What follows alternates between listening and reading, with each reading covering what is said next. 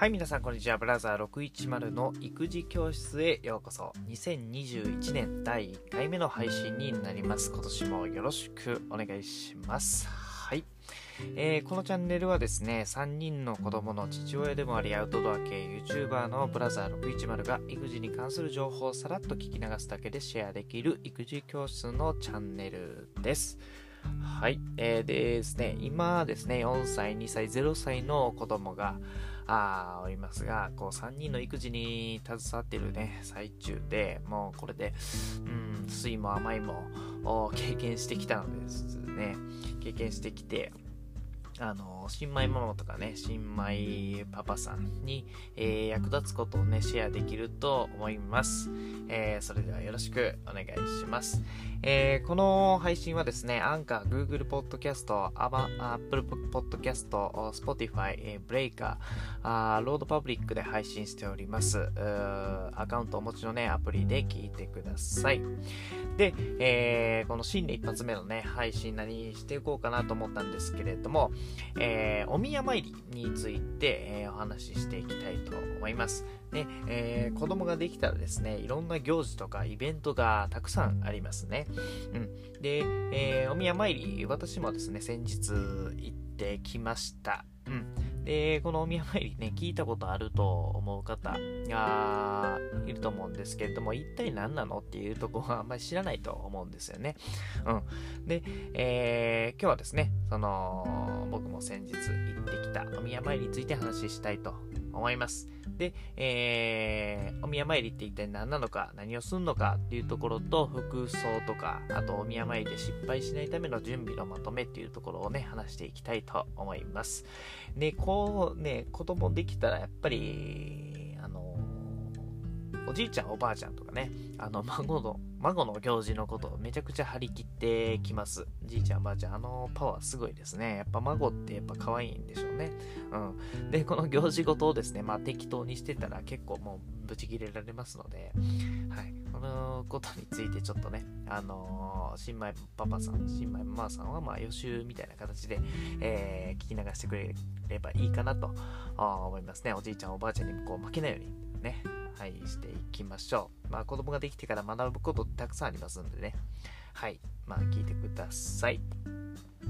で、早速、まあ、お宮参りって一体何なの？何すんの？っていうところなんですけれども、はい。で、お宮参りはですね、赤ちゃんが生まれてから最初に行う大切な行事になってます。はい。で、生まれたばかりの赤ちゃんを土地の氏神様に、えー参拝させて、えー新しい氏子生まれましたよ。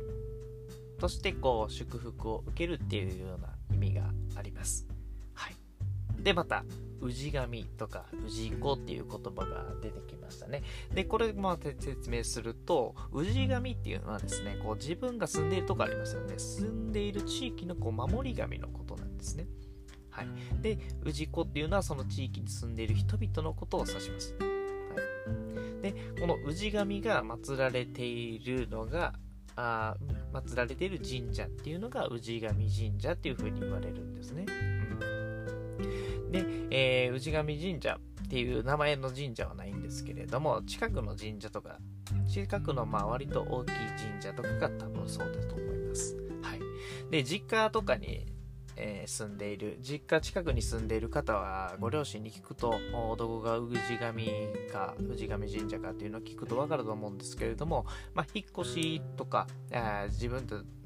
の実家じゃないところに住んでいる人っていうのは氏神神社って分かんない方が多分多くいらっしゃると思うんで思うんですよね。うん、で、えーその時はですね自分が住んでいる地域の氏神はどこなのかっていうのを地域の人に聞くか近くの神社に問い合わせると教えてくれますのでご確認してみてください。はい。で、えー何すんの？具体的にこう何すんのっていうところなんですけれども、さっき言ったまあ氏神様に新しい子供生まれましたよって感謝の報告をして、健やかに育つように見守っててくださいねっていうのがあ大きな目的です。はい。で、えー具体的なこう、段取りというか、こうお宮参りもこう2つのパターンがあるんですよね。うん。で、お参りだけをする場合パターンと祈祷ご祈祷を受ける場合っていうのがあります、はい、お参りだけの場合っていうのは一般的な神社の参拝と同じですねお賽銭入れてから鈴鳴らして、えー、二礼二拍手一礼のお参りをするとと感じですね。はい、でご祈祷を受ければ祈祷してもらわないといけないのでこう事前にこう日程調整する必要があります。はい、神社の方とね。はいでえー、あらかじめですね、社務所に連絡をして、えー、あのお宮参りしてさしたいんですけれど、お宮参りの祈祷していただきたいんですけどっていうふうに連絡して、こう、日程を決めて、えー、おきますね。で、えー、祈祷のしてもらう時の、まあ、あのー、祈祷料っていうのがかかります。まあ、納めないといけません。で、一般的にまあ5000円から1万円ぐらいが、こう、相場みたいですね。はい。で、えー、祝儀袋に入れて、えー、表書きは上段に初穂料とか、ご玉串料、玉串料っていう風に書くそうです。で、下の段には赤ちゃんの名字と名前を書きます。で、この儀式的な、あの、祈祷の儀式的なものは15分から30分ぐらいで、えー、終わりますね。はい。こんな2つのこうパターンがありますね。はい。で、このお宮参り、えー、いつぐらいにするのがこう、いいのかっていうところなんですけれども、あ赤ちゃんが生まれてから約1ヶ月後ぐらいにこう、するとされていったそうなんですけれども、最近ではですね、それほど厳密じゃなくって、お母ちゃん、お母さんの お母ちゃん、赤ちゃんとお母さんの体調とか、あの参加される家族の都合とか天気とか日柄のいい日を、まあ、選んでくださいっていう風に、え、言われてますね。そんなに厳格じゃなくなったですね。はい。まあ、夏とか真冬とかって結構まあきつい、暑くたあ、すごい暑かったり、すごい寒かったりすると、お母さんとか赤ちゃんにも負担かかりますので、過ごしやすい気候になるのを待って、えー、するっていうのも、まあ、いいらしいですね。はい。で、えー、お宮参りとお食い初めっていう一緒に行うパターンが増えているみたいですね。で、また、お食い初めっていう、これもまた行事なんですけれども、お食い初めっていうのは、まあ、ちょっと何なのかっていうと、生後3ヶ月ぐらいで行う、またこれも儀式ですね。で、えー、この儀式の目的っていうのは、一生食べ物に困らないようにという願いを込めて行うお祝いの行事です。はい。で、えー、この3ヶ月ぐらいになるとですね、やっぱ赤ちゃんとかお母さんも安定してきて、行事もこうしやすいと。されているから、こう、お宮参りとお食い初め一緒に行うパターンが増えてきています。はい。で、えー、このお宮参りのですね、まあなんか作法みたいなのもあって、あの、赤ちゃんを抱くのまあ、祈祷する場合ですけど、祈祷する時にこう抱っこするのいて誰なんかってこう、あるんですけれども、普通こう、僕もそうやったんですけれども、あの、お母さん、まあ子供のお母さんが抱くのが抱くんちゃうかなって思ってたんですけど、こうそうじゃなくって、えー、赤ちゃんを抱くのは父方の祖母、だから、旦那さんのお母さんなんですかな、とされているのが、こう、正式な作法みたいですね。で、これはですね、まあ理由もあって、こう、お産っていうのが、こう、血液を伴うものじゃないですか。で、あの、日本の、まあ、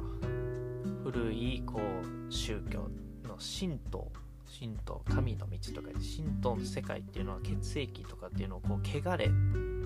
とする考えからあがあるそうででお母さんはまあ出産が間もないっていうことで代わりに、えー、父方の祖母が抱くっていう風習がこう昔からあります。はい、この辺りもですねあの事前にこう出席する家族とかと決めておくといいと思いますね。はいで、えー、次は当日の服装、服装何着てったらいいの？っていうところなんですけれども、赤ちゃん、まず赤ちゃんはですね、あの、ベビードレスとか、カバーオールの上に、ね、カバーオールを着ていくといいとされています。はい。で、えー、そこの、それの上に、こう、祝い着っていう、こう、着物をちょっとこう、かけるスタイルが主流ですね。はい。で、えー、祝い木はあ赤ちゃんを抱いている人の後ろでキュッて結んで、赤ちゃんを、あの抱っこしている人と赤ちゃんをこうくるんであげるような形のスタイルが主流だそうですね。で、えー、親、両親の服装に特に決まりはないんですけれども、赤ちゃんに合わせるということがまあ原則なので、まあ、フォーマルを選んでおいたら間違いないと思いますね。はい。で、こう、あの、和、和装をする人もいると思うんですけれども、結構お母さんも大変なので、あのね、ワンピースとかにフォーマルなジャケットを羽織るっていうのも全然いいとされております。はい。これが服装ですね。はい。で、えっ、ー、と、最後にですね、お宮参りで失敗しないための準備のまとめですね。はい。で、えー、準備まずすることとして、赤ちゃんが生まれて落ち着いたらですね、お宮参りのことについて家族に早めにちょっと相談しておきましょう。うん。で、どこでお宮参りするのかとかあ誰が参加するのとか日程あと服装とかお宮参りの容量を確認するとか、えー、お宮参り後の会食、まあ、お食い初めと一緒にするのかどうかっていうことと、まあ、写真をどうやって撮るのかいつ撮るのかっていうのも決めておくといいと思います。はいで、えー、当日ですね、当日はですね、余裕を持って行動しましょう。これ結構重要ですね。これ結構重要なんですけどね、こう夫婦だけの時のタイムスケジュール感覚っていうのはもう捨ててください。あの、あの初めてのね、あの、初めて新米パパパパさん、新米ママさんはあ、夫婦だけの時のタイムスケジュール感覚をもう捨て去ってくださいね。これ結構重要です。えー、子供っていうのは、まあ、小さい子供、赤ちゃんの時とか特になんですけども、赤ちゃんっていうのはもうイレギュラーが起こるもんだと思ってタイムスケジュール感覚もこれアップデートしていってください。はい。イレギュ子供はもうイレギュラーは起こるものだと。なんか問題が、問題じゃないですけど、まあトラブルが絶対に起こるもんだと思って、えー、これからタイムスケジュール感覚をアップデートしていってください。これ重要です。はい。で、えー、祈祷される場合はですね、えー、祈祷料を忘れずに準備しておくことですね。はい。で、祈祷する前に、やっぱり15分、少なく見積もっても15分から30分かかりますので、えー、祈祷する前には授乳とかおむつ替えなど、まあ、祈祷祈祷中にこうぐずらないようなあ対策もしておくと、スムーズに、えー、失敗しないように、えー、できると思います。はい。はい、それではですね、えーと、今回の内容を振り返っていきましょう。お宮参りって一体何なのか、何をするのかっていうところなんですけども、生まれて初めての大切な行事です。氏神様に新しい氏子が生まれた感謝の報告と健やかな成長を祈ることを目的とした行事でした。で、服装、服装はですね、赤ちゃんに合わせたフォーマルで行くのが、まあ、ベタやと思います。で、お宮参りで失敗しないための準備はですね、生まれたらお宮参りの相談を早めにしておくっていうことですね。で、えー、余裕を持って行動すること、ね、タイムスケジュール感覚、これアップデートしてくださいね、子供ができたら。はい。で、祈祷される場合は祈祷料とか、祈祷前に、授乳とかおむつ替え、をしておくようにしてください。はい、今回の配信は以上です。お宮参りのことについてお話ししました。えー、次もですね、また、あの新米パパさん、新米ママさんに役立つ配信をしていきたいと思います。それでは以上です。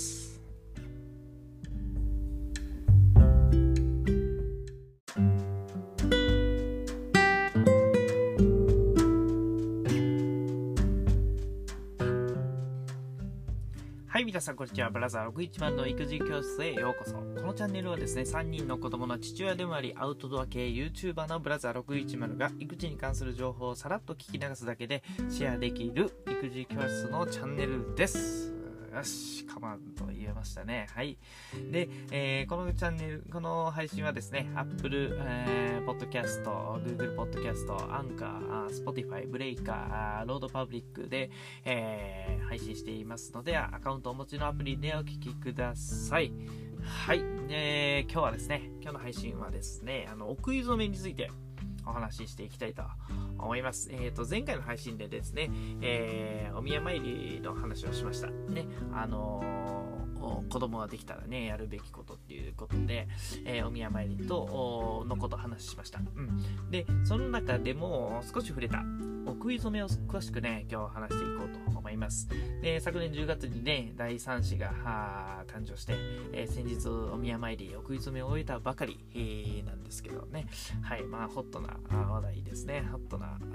情報を送れるかなと思います。はい、えー、前回の配信の振り返りをね、え少ししたいと思います。え子供が生まれてね、初めて行う行事がお宮参り。で、えー、お宮参りの目的はあ自分たちが住んでいる地域の内神様に新しい氏子が生まれた生まれましたよっていうことの感謝とあの神様のご加護をいただけるようにお願いする儀式がお宮参りでした。はい、でお宮参りは昔生まれてすぐ1ヶ月ぐらいですぐ行われた行事でしたけれども、現在ではですね、えー、お母さんとか赤ちゃんの体調を考慮するようになって、えー、今回お話しするお食い初めの儀式と合わせて行われる方が多くなっています。で、前回はね、こんな感じで解説したと思います。ね、で、今回お食い初めは何なのかあっていうことと、目的が一体何なのっていうことと、具体的にどんなことをするのかと、あと、お食い初めの歴史とかについてもね、話していきたいと思います。はい、それでは早速今回の内容に行きたいと思います。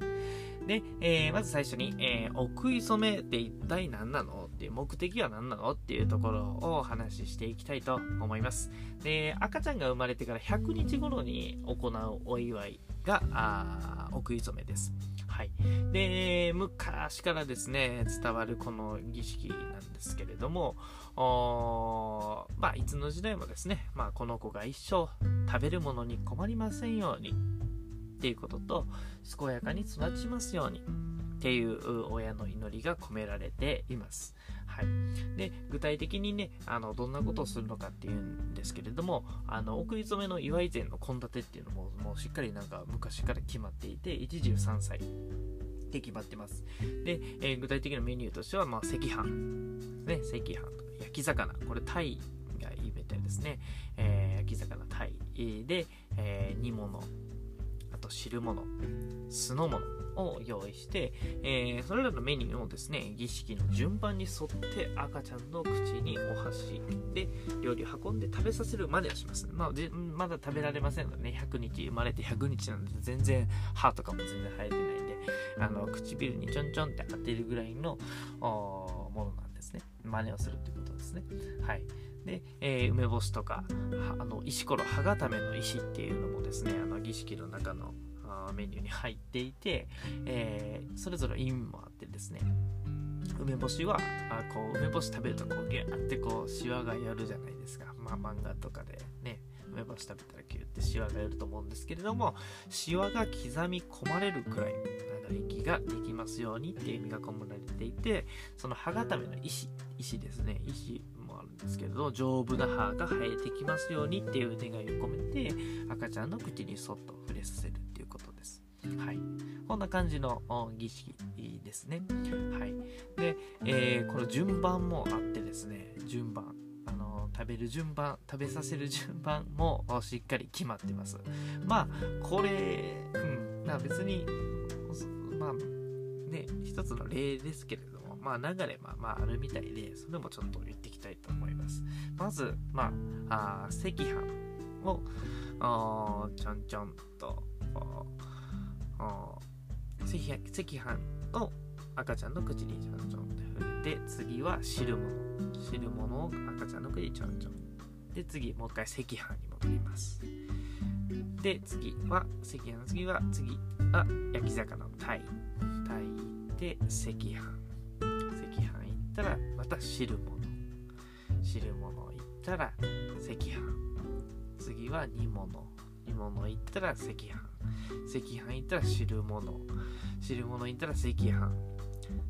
次赤飯行ったら酢の物赤飯、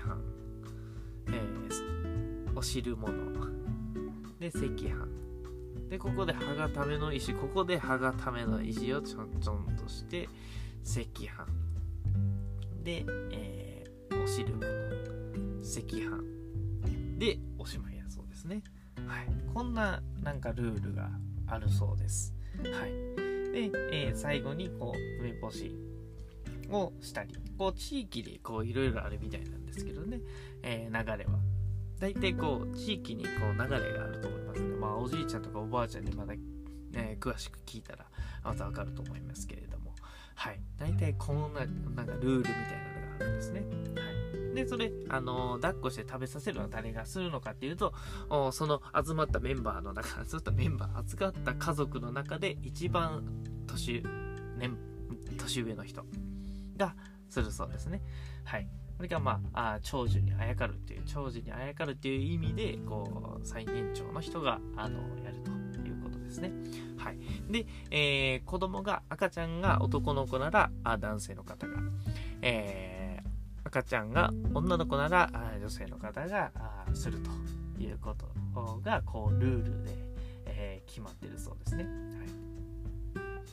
い。で、こう、器も、こう、まあ、これはまああれなんですけど器もまあね決まっていて男の子用は全部が朱塗りの器を使う女の子は外側が黒塗りで内側が朱塗りのものを使うっていうのが正式なルールとして、えー、あるそうですね。はい、でお箸もですねお箸も柳っていう木で作られた、えー、両側がこう細い柳橋っていうのがこう岩井前岩井橋岩井橋っていうので、えー、使われるのが一般的だそうです。はい、その理由はですね、えー、素材にこう柳っていう木はあの水で清められた神聖な木であるってこうされてるみたいで。で春一番に芽吹くめでめでたい木であることが、あの挙げられています。はい、で両側が細い。ねあの普通まあごご飯とかこう掴むところが細くって根元の方が太いじゃないですか箸って。で、えー、岩井前っていうのはあの岩井橋っていうのはこう両側が細いと。両側が細くなっている橋。これも意味があって片方を人間が食べるもう片方を神様に召し上がっていただく方っていうことで神様のご加護を得るこう新人教職っていう言葉があるみたいなんですけどそれの表れだそうです。はい。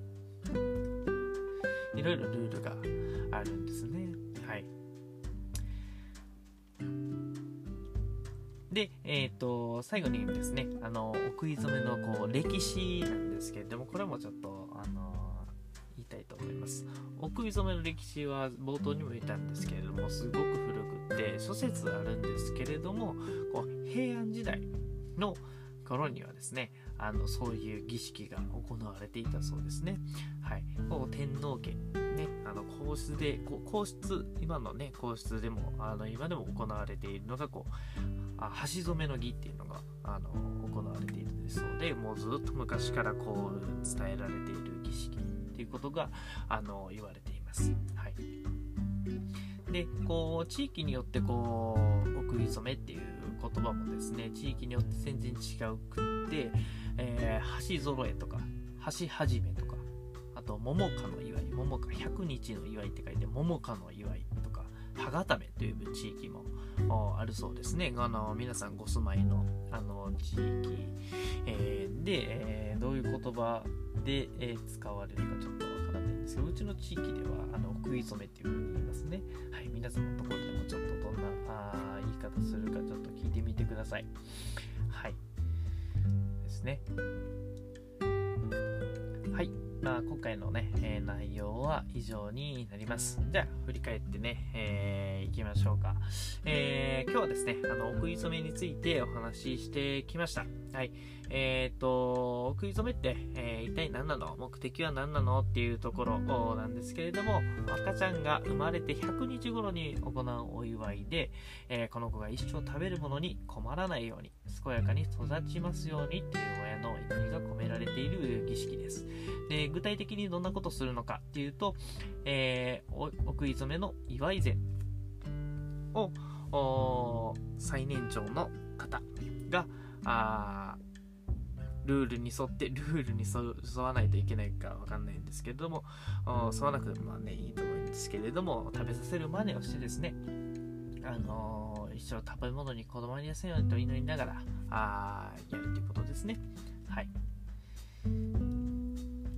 で、えー、奥染めの歴史なんですけども古くからあずっと天皇家からこうずっと古くから伝わるものがあ一般にもこう広まって、えー、赤ちゃんがねしっかり、えー、健やかに育ちますようにっていうこうお祈りをしていくのがあ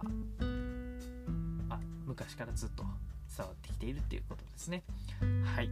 今回の内容は以上になります。で、えー、前回、えー、お話ししたお宮参りとね、お食い初め、まあ、セットで行われ、大体セットでね、行われるのがうちの地域では多いです。はい。ね。また、あのー、ご家族、ね、子供が生まれたら、あ早いうちに、まあ、このお宮参りとお食い初めをですね、あの準備してですね、この赤ちゃんの健康、健やかなね、成長をしっかりお祈りするということでね、あの最後なんていうかまとめが、まとめの言葉が全く、ね、全然ダメなんだな。まあこういうのがありますんでね、はい、赤ちゃん生まれたらあこんなことするんやなっていうのを知っといてくださいね。はい、えー、今回の配信はね以上になります。それでは。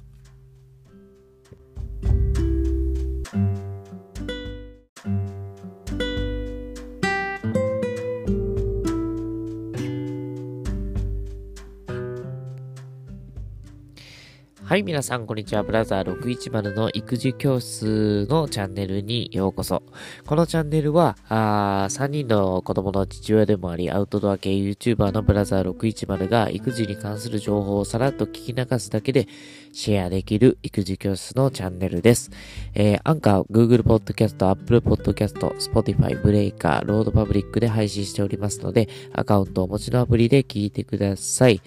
えー、皆さん、いかがお過ごしでしょうか？え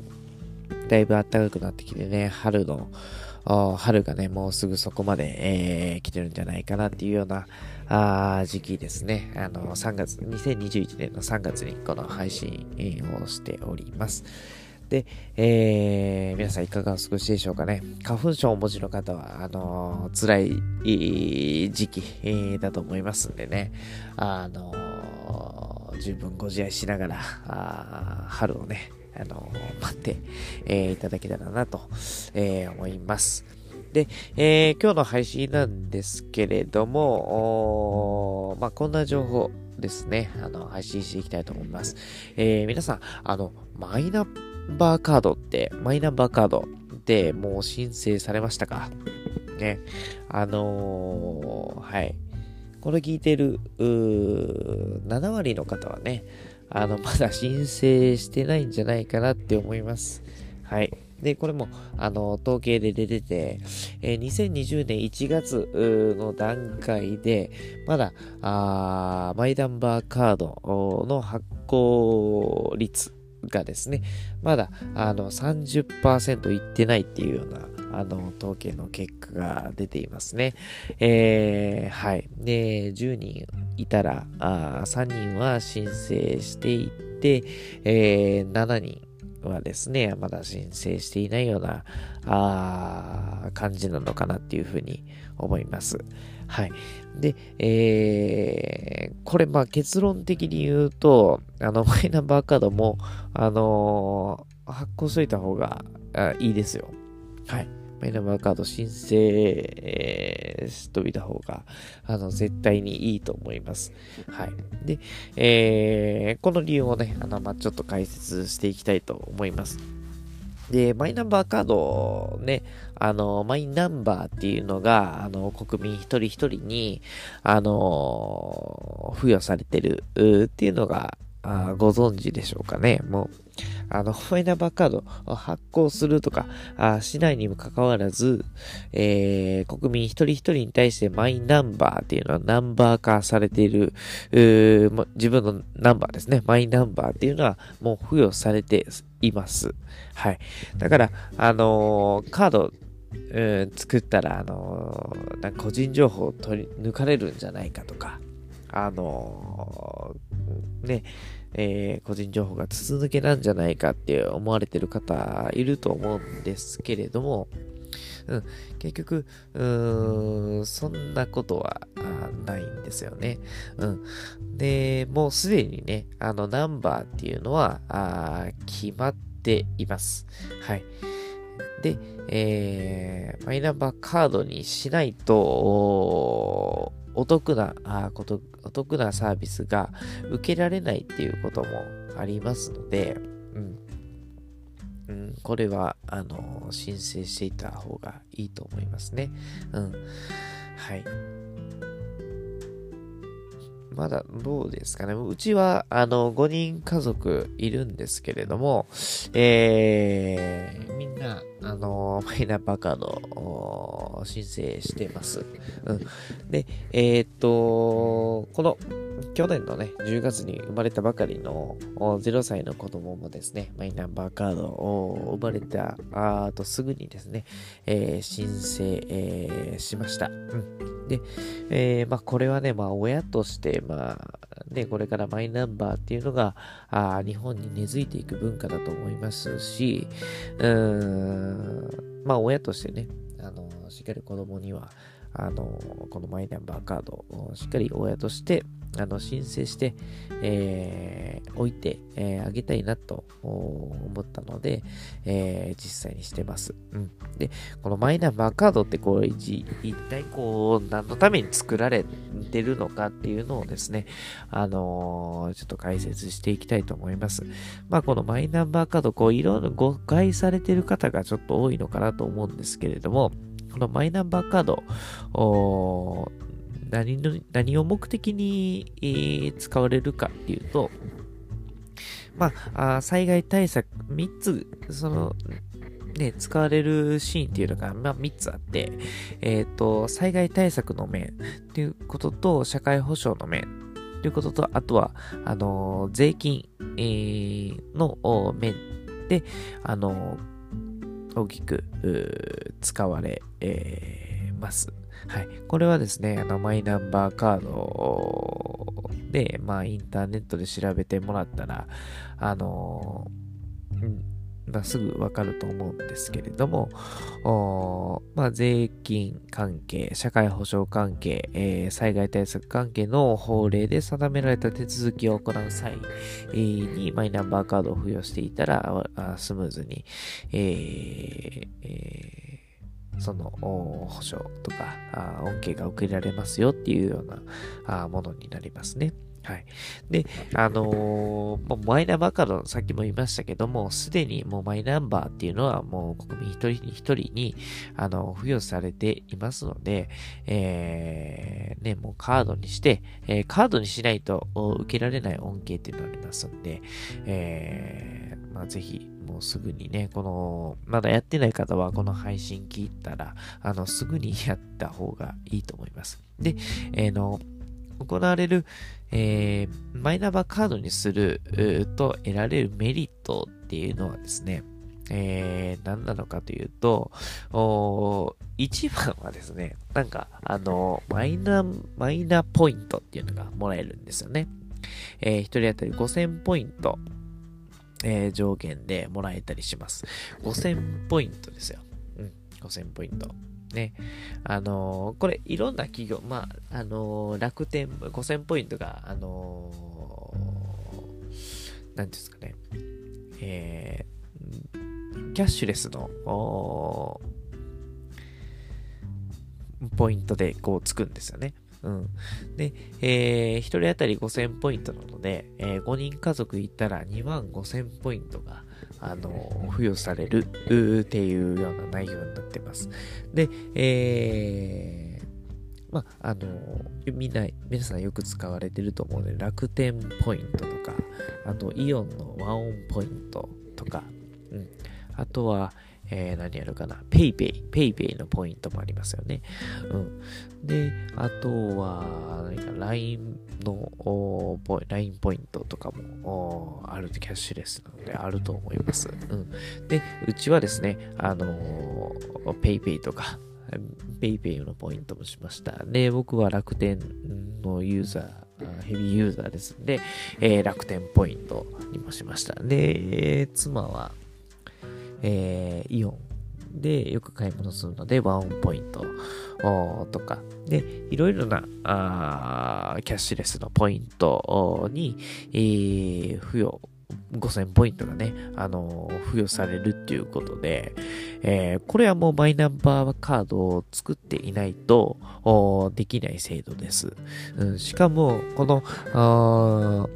まあ、申請の期限っていうのもあってですね、2021年の3月31日までに、え、マイナポイントの申請をする必要があります。それ以降になると、マイナポイントが付与されなくなるので、えー、お早めに、まだしてない方はお早めに、えー、してもらったら、あの、キャッシュレスのポイント5000ポイントが、あの、もらえる、っていうことなので、うん、やらない手はないと思うんですけどね。な、なんでやってないんですかね逆に。逆に、あれなんですけど、マイナンバーカード、マイナンバーの通知カード、通知カードってもう廃止されてるかなうーん、と思うんですけれども、うん。まな、なんでやってないのかなとは思いますね。はい。メリットたくさん、マイナンバーカードにするとメリットたくさん受けれます。で、この2021年の3月からは健康保険証としてもね、あの、使用できるように、えー、なるっていうことです。うん。これも、うちも、五輪、えー、家族全員、あの、健康保険証として、えー、使えるように申請もしました。で、えー、今後はですね、あの運転免許証と同じような、運転免許証もななんか、マイナンバーカードで、まあ、使えるみたいなあ感じになってると思います。はい。ですね。はい。で、まあ、これもね、今後も政府がこう、進めてることなので、えー、途中でね、暗証に乗り上げて廃止になったりとか、あそういうことは、まあ、おそらくないかなと思ってます。で、今後生きていく上で、えー、このマイナンバーカードっていうのは、こう、ずっとこう、使われている、使われていく、制度だと思いますんで、えー、まだやってない方はね、あのメリット、恩恵、このマイナンバーカードにすることで、えー、受けられる恩恵、ね、メリットっていうのが今ありますので、えー、ぜひ、えー、お早めにやった方が、あの、得だと思います。ただ単純に。えー、結局は多分やらないといけないことなので、マイナンバーカードにしないといけない。みんながね、あの、しないといけないということなんで、えー、もうメリット受けられるうちに、えー、受けといた方が、あの、得ですもんね。はい。やっていった方がいいと思います。はい。で、これを、うん。まあ、うん。まあ、もういいかな。うん。なんでやってない？やってない人は、なんでですか？ごめんなさい。ね、ちょっとなんかあれですけど、なんか作らないことでいいことってあるんですかね？うん、いいことないと思うんです。まあ、この配信ね、あの、何が言いたいかっていうと、まあ、マイナンバーカードも作りましょうよ。うん。今、まあ3月31日までに、えー、作ったら、あメリットたくさんありますんで、えー、ね、あの、この配信聞いて、あまだ作ってないなと思われてる方は、あの、ぜひ作って、えー、ください。その、そうすると、得、メリットしかないと思いますんで、はい。ぜひ、お早めにえー、申請してみてください。はい。今回の配信は以上になります。はい。それでは。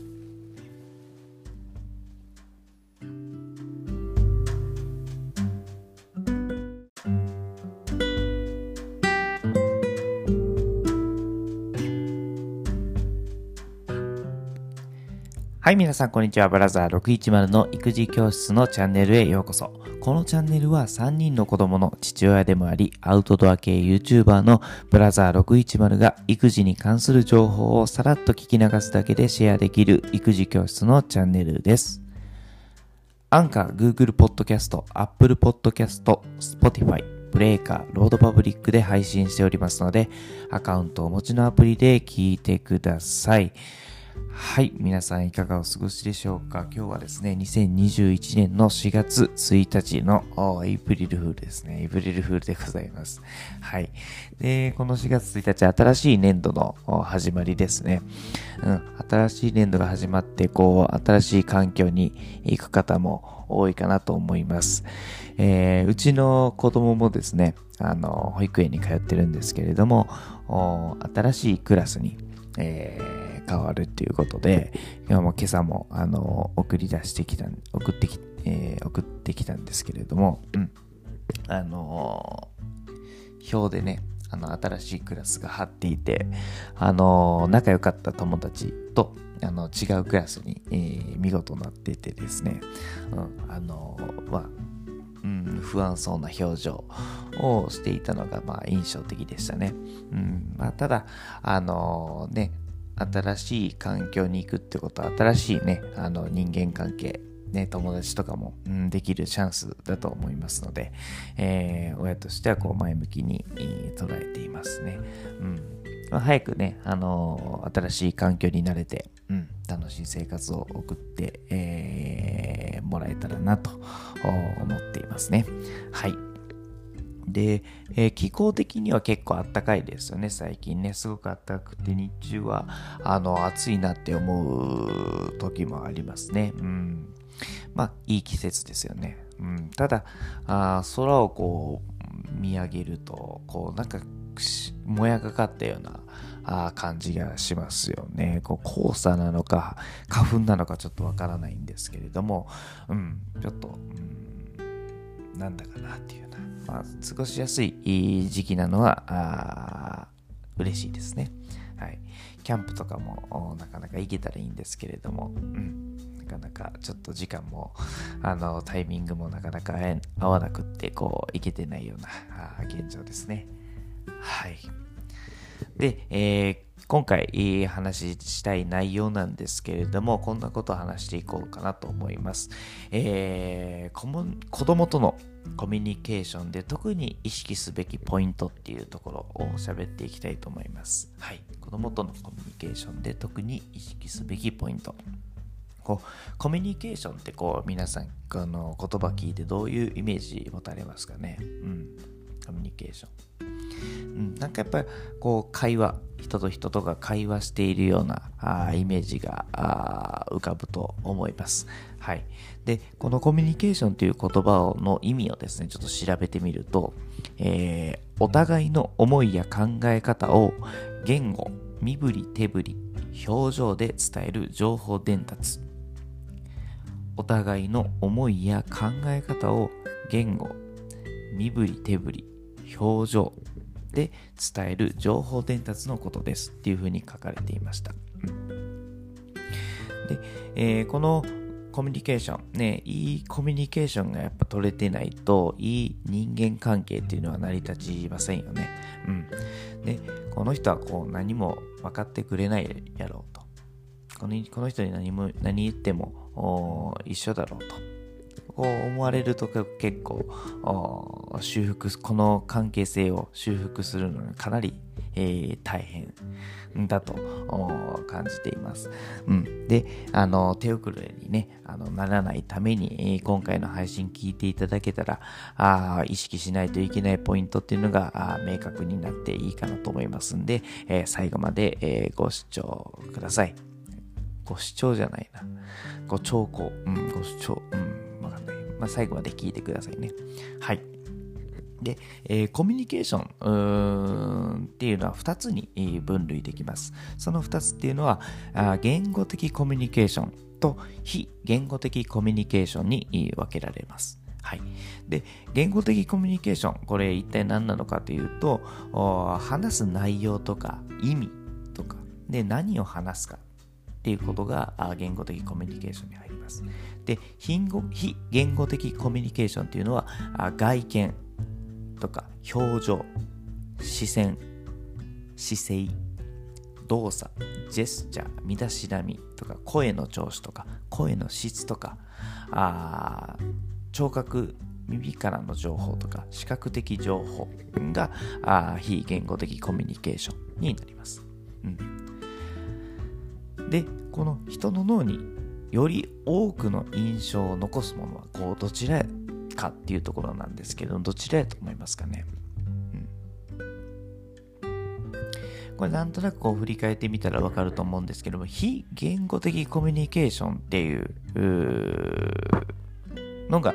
あ言語的コミュニケーションに比べて人の脳により多く印象を残す傾向にあるそうです。うん、で、その理由っていうのは脳の構造にもあります。はい、人の脳は外界から情報を得るために、えー、視覚に依存している割合というのが8割。8割が視覚に依存しているそうです。はい。で、えー、このメラビアンの法則っていうのもあるんですけれども人間は言葉の意味とか内容そのものよりも視覚的な情報や聴覚的な情報を重視しているっていう法則があるそうです。うん、こういうことからも非言語的コミュニケーションの割合っていうのがすごく多いとされていますね。こんな本もありますよね。こう人は見た目が9割っていう本見たことないですかね。うん。いろんな、こう、あるように、やっぱり見た目とか、あの、ね、えー、表情とか視線とか、あの、身だしなみとかっていう、この非言語的コミュニケーションっていうのが、あ人の印象をより多く決める要素がたくさんあるっていうことが分かりますよね。うん。で、相手の印象を決める3つの要素っていうのもあって、1番が見た目、2番が言葉遣いとか話し方。で、3番目があ話の内容になるそうですね。やっぱり見た目とか言葉遣いっていうのが上位にあって、えー、3番目、話の内容っていうのは、ああんまりこう、印象を決める要素の下位に占めていくということが分かっています。はい。で、人に何かを伝える場合は言語だけじゃなくて非言語的コミュニケーションっていうところを意識するのが非常に重要ですね。ってことですね。で、特に子供、特に子供は理解できる言語っていうのが限られていますよね。で、その理解できる言語が限られている子供とのコミュニケーションでは、非言語的コミュニケーションを特に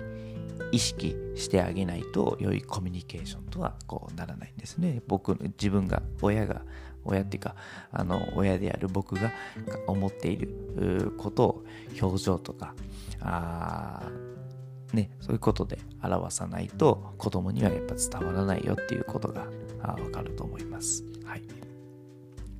で、えー、このですね、誰にでももう簡単にすぐにできる非言語的コミュニケーションっていうところで、えー、アイコンタクトっていうのがあります。アイコンタクト。うん、目と目を合わせるってことですね。うんアイコンタクト、ね、話している子供と子供が話していると子供の目をしっかり見てあげることで、あの、ドーパミンが脳から分泌されるそうですね。でドーパミンっていうのはこう嬉しいとか楽しいとかっていうこう幸福物質のことです、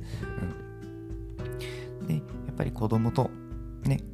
子供が何か話しかけてく、えー、る時にはやっぱりしっかり目を見つめてあなたの話を聞いてるよっていうのを表情に表すとか、うん、で自分の感情嬉しいやったら嬉しそ嬉しい表情する悲しいやったら悲しい表情をしてあげると子供にすごく伝わる。非言語的コミュニケーションを意識して使うことでコミ、えー、子供とのコミュニケーションがこうしっかりできるということですね、うん、話の内容なんてこう全然いいんですよね。子供にとっても全然そこはあの問題にあまりなっていなくって、うん、見た目とかやっぱりこの表情とかで子供といいコミュニケーションをとるのがやっぱり必要だなと思います。はい、でこうこういろんなことをこう調べていくとですこう忘却曲線とかっていうのも面白いですね、うん、これはですね時間の経過とともに人の記憶がどのように変化していくかって、えー、表したものなんですけれども人が言ったあ内容話の内容っていうのは20分後にはあの42%忘れちゃうそうですね。20分後にもう半分、約半分、うん、忘れるそうです。で、えー、1時間、経ったら56%忘れる。で、1ヶ月経ったらやっぱ80%のことはもう内容分かっていないそうですね。うん。ですので、この話す内容というよりは、あ見た目、ね、見た目とかあ表情、ジェスチャーとか、いろんなところをで印象をつけないと、やっぱりこう、うん、ダメなんだなっていうところですよね。うん、これも、あの、子供だけじゃなくて、えー、社会に出ても非常に大切なことですよね。うん。で、えー、うん、そういうことですよね。でやっぱりこう忘れちゃいけないことっていうのはやっぱメモを取るとかっていうことがこう、うん、人間の、まあ、仕事する上とかでも大切なんだなと思いますよね。うんで、えー、今日のポイントはちょっと話がそれましたけれども、子供とのコミュニケーションで特に意識すべきポイントっていうところを話していきました。ねえー、コミュニケーションっていうのはあ2種類のコミュニケーションがあって、言語的コミュニケーションと非言語的コミュニケーションがあるっていうことです。で、子供とのコミュニケーションで意識するべきえー、コミュニケーションは非言語的コミュニケーションというところを特に大事にしてください。ね、子供っていうのはあ言葉の理解、言葉の意味とかがあまだまだ未熟なので、えー、話す内容っていうのはああまり重要になりません。で、重要になってくるのが非言語的コミュニケーションです。で、非言語的コミュニケーションというのは何なのかというと、外見とか相手の表情、ね、視線、とかジェスチャーとか声の調子とかっていうのを意識して、えー、子供はこう相手の感情を読み取ったり相手がどういうことを思っているのかっていうのを感じ取ります。ので